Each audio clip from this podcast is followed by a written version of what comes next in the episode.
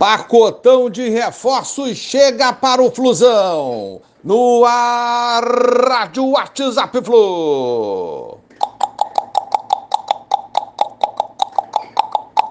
Bom dia, galeraça tricolor. 13 de abril de 2021, mais uma edição da rádio aí com boas notícias, um pacotão de reforços aí do Fluminense. Vamos lá então.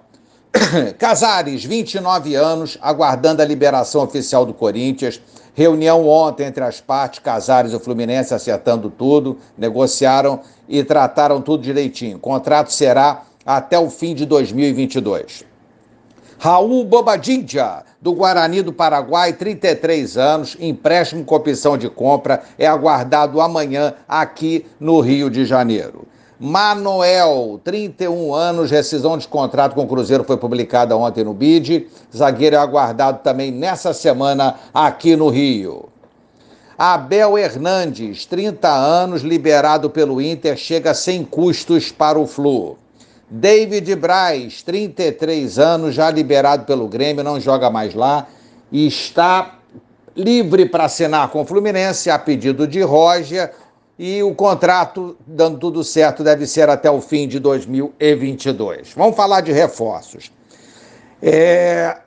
reforços não são garantia de darem certo, nunca foi isso, mesmo com craques e com jogadores medianos ou com jogadores de um nível técnico inferior.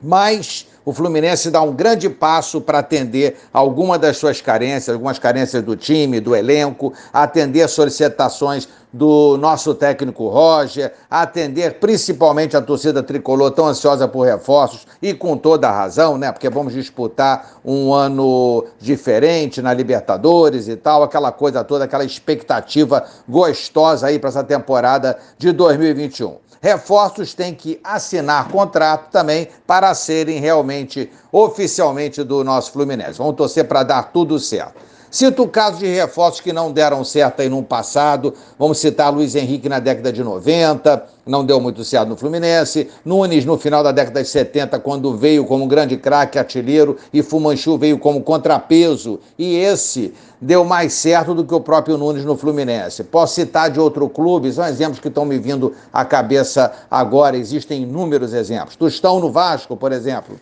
Na década de 70, o Tostão, que era um tricampeão, teve um problema de escolamento da retina, não foi muito feliz no Vasco, não ajudou muito, o investimento foi forte. É, então, vamos comemorar esse pacote de reforços e torcer para darem certo. Isso é com todo o clube. Teve Rivelino, excelente, para mim, a maior contratação da minha história, junto com o Fluminense, acompanhando o Fluminense, né?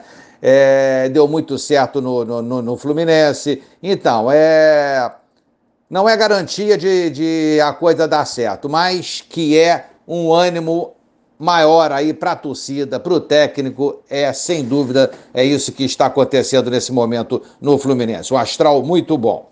Estamos a nove dias da estreia na Liberta, a gente tem time para encarar os adversários. A gente tem uma molecada que a gente não pode esquecer. Tem os reforços que vêm, ok, mas tem uma molecada muito boa de, de bola, misturada a esses veteranos que nós temos, aos reforços. Eu acho que o Fluminense pode dar muito certo nessa temporada de 2021. Precisamos ter paciência, porque a gente precisa dar uma moral para o Roger. Lembro que, pra, só para ficar no passado bem recente aí, a torcida pegava no pé do Odaí, pegou no pé do Marcão, mas ambos ajudaram, contribuíram para a campanha do ano passado, essa classificação bacana para a Libertadores desse ano.